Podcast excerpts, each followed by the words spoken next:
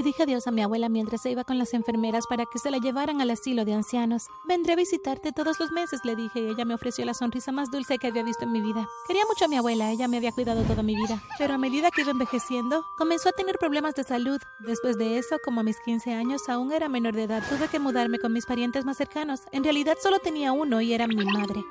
Puede que te parezca extraño, pero nunca en mi vida había visto a mi mamá, ni siquiera una vez. Pero antes de continuar, presiona el botón de suscribirse y activa la campanita de notificaciones y obtendrás tu comida favorita para cena esta noche. Confía en mí, realmente funciona. Verás, mi mamá solía ser modelo y cuando yo era una bebé, ella se había desentendido de mí. Fue tan grave que la policía tuvo que involucrarse y desde entonces estuve al cuidado de mi abuela.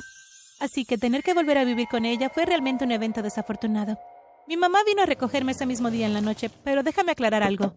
Esta era la primera vez que la conocía o interactuaba con ella. Ella nunca me llamó, ni siquiera en mi cumpleaños. Lo primero que dijo cuando nos conocimos fue, bueno, sí que estás gorda. Eso fue muy grosero y me dolió mucho su comentario. Mi abuela me cuidó muy bien, así que no diría que era delgada, pero sí estaba muy sana, ni siquiera estaba un poco gordita. Y eso no fue todo. Todo el tiempo en el auto camino a su casa se quejó de mi apariencia. Lo único que pude saber de ella fue que ya no era modelo. Ahora trabajaba como agente en una empresa de modelaje. Finalmente, cuando llegamos a la casa, hizo un último comentario. Ahora que estás conmigo, vamos a trabajar en tus kilos extras, dijo. Me di la vuelta y giré los ojos. Esto va a ser una pesadilla, me dije, mientras entraba a la casa. Siendo honesta, mi instinto tuvo toda la razón acerca de que la situación de vivir con mamá sería una pesadilla. En la cena me servía muy poca comida y con el paso de los días la ración de comida iba disminuyendo cada vez más. Disminuyó al grado de que me estaba dando una porción del tamaño de un guisante en cada comida. Eso me llevó a tener hambre todo el tiempo y lo peor fue que ni siquiera me dio dinero para gastar, así que tampoco pude comprar algo de comer fuera de la casa. Como resultado de todo eso, comencé a robar los alimentos de mis amigos. Sé que podría haber habido otras formas de encontrar una solución, pero esa fue la única en la que pude pensar en ese momento. Un día como cualquier otro estaba revisando algunos casilleros tratando de encontrar comida o dulces o cualquier cosa. De repente alguien gritó muy fuerte mi nombre. Lena. Era el director de la escuela y algunos otros maestros. Pude ver claramente la decepción y el enojo en sus rostros. No es lo que parece. Traté de explicarles y lloré, pero no estaban dispuestos a escucharme. Este comportamiento es inaceptable aquí, dijo el director y me echó de las instalaciones de la escuela. Después de eso, bueno, mi vida realmente se convirtió en una horrible película de terror con mi loca madre como villana. Sin embargo, la película resultó no ser tan terrible después de que apareció un héroe para salvar el día. Un día mi mamá trajo a alguien nuevo a la casa. Era su novio. Ella quería que lo conociera, pero eso no me entusiasmó en absoluto porque pensé que alguien que estaba saliendo con una persona tan horrible como mi madre probablemente sería otro psicópata loco e igual de horrible. Pero las cosas resultaron exactamente lo contrario de lo que yo pensaba. Fue porque de hecho su novio era una persona muy agradable. Me trató bien y se preocupó por mí incluso más que mi madre. Cada cierto tiempo me traía comida de la calle en secreto porque sabía que mi mamá me daba de comer muy poco. Bueno, si aún no lo has adivinado, esa parte buena de mi vida tampoco duró mucho. Porque un día, cuando el novio de mi mamá me estaba contrabandeando comida, mi madre lo sorprendió en fraganti y lo echó de la casa e incluso terminó con él. Por ese entonces, mi loca madre había dejado por completo de darme desayunos y cenas y yo solo pasaba mis días escuchando el gruñido de mi estómago. Por eso pensé en volver a mi antiguo método para conseguir comida, que era prácticamente robar. Sin embargo, ahora ya no podía ir a la escuela. Eso significaba que solo había un lugar donde podía robar comida, la casa de mis vecinos. Esta vez decidí tener más cuidado al infiltrarme en las casas para robar, ya que no quería que me descubrieran. Para ello fui al armario y elegí una sudadera negra, pantalones deportivos y un gorro. Me los puse, agarré una máscara y voilà, estaba lista para entrar y comer. Todas las noches, llegada la medianoche, salía vestida así, me infiltraba en la casa de mis vecinos y comía de la comida de su refrigerador. Iba a la casa de un vecino diferente todas las noches y dado que solo era comida, nadie lo notó o se dio cuenta de que estaba robándola. Continué con mi vida de esa forma durante un par de semanas. Y créanme cuando digo esto, no me gustaba infiltrarme en las casas de otros a robar. Pero en ese momento era una cuestión de supervivencia. Me había puesto tan flaca y débil que probablemente había podido volar de haber un viento muy fuerte. Una noche, como cualquier otra, estaba en la casa de un vecino sentada en el piso de la cocina mientras ellos dormían profundamente. Me estaba llenando la boca con las sobras de su cena. Me encanta cuando mis vecinos tienen una noche de pizza, pensé mientras masticaba las sobras de la pizza. De repente creí ver algo de movimiento en la sala de estar. Oh no, jadeé, y corrí detrás de la puerta para esconderme, pensando que mis vecinos se habían despertado. Pero cuando me asomé por la rendilla de la puerta para ver de quién se trataba, me quedé helada y aterrada. Había dos ladrones, no ladrones como yo, ladrones de los de verdad. Estaban vestidos igual que yo y con la cara cubierta, estaban recogiendo todos los objetos de valor de la casa y metiéndolos en sus bolsas. Estaba tan asustada que estuve a punto de gritar para alertar a mis vecinos, pero instantáneamente me tapé la boca con las manos porque yo también, después de todo, era una ladrona en su casa. Observé aterrada mientras vaciaban el lugar y se llevaban todos los objetos de valor. Fui tan estúpida que ni siquiera pensé en escapar en ese momento. Pero entonces, de repente, escuché un fuerte grito. Era la señora Sleepers. Debió haber visto a los ladrones en acción. En menos de un segundo, su esposo se acercó corriendo y encendió todas las luces. De inmediato llamó a la policía, pero no sirvió de nada. Los ladrones ya habían salido corriendo de la casa y lograron escapar. Mientras tanto me quedé paralizada porque no sabía qué hacer. Inmediatamente después de eso la policía llegó al lugar. Comenzaron a investigar y registrar cada rincón de la casa y naturalmente, como se podían imaginar, uno de ellos entró a la cocina y me encontró. Como estaba tan aturdida no pude decir nada.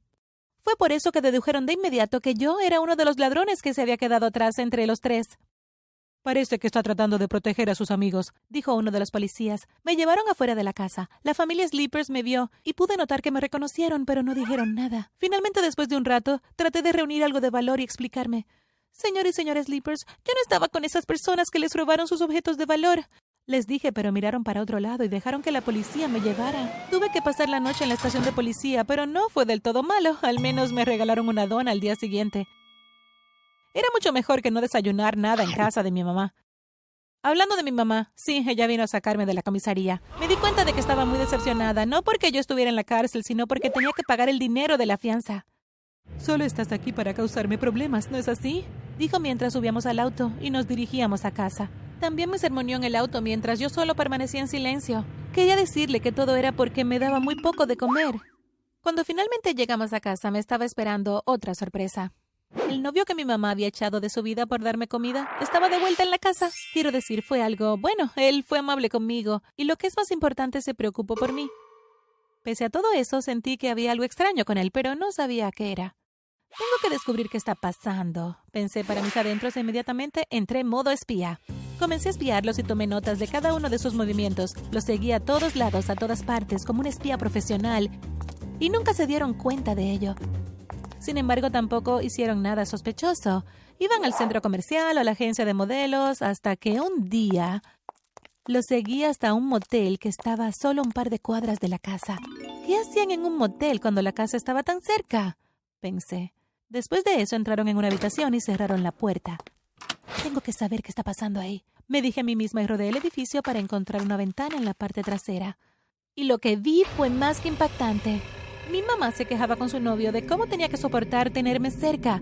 Mientras tanto, ella se estaba quitando algunas cosas de la cara que se veían bastante repugnantes. En cuestión de segundos se quitó algo que parecía ser piel, pero resultó ser una máscara. ¿Quién es ella? Pensé, hija de... porque ella no era para nada mi madre. Quería saber la verdad de lo que estaba pasando, así que me puse a escuchar su conversación con mucha atención. Déjame matarla de hambre. Ella me ha complicado todo para conseguir la casa y volverme rica. Su madre se estaba dando por vencida y me iba a dejar todo a mí, dijo. No, por ahora deberías tratarla mejor, respondió su novio. Su abuela está mal de salud. Una vez que muera, la niña tendrá la casa y la herencia, agregó. Entonces podremos quitarle todo a la chica y tener el doble del dinero. Eres tan inteligente, respondió ella y lo abrazó. Así que eran unos estafadores que querían quitarnos nuestro dinero. Eso me asustó bastante. Después de eso podemos deshacernos de ella y de su madre en el sótano, respondió su novio. Luego de escuchar eso me asusté tanto que me sentí mareada, tropecé y caí en un bote de la basura, haciendo mucho ruido. Oh no, los estafadores seguro escucharon eso. Pensé y salí corriendo rápidamente de ahí para la casa.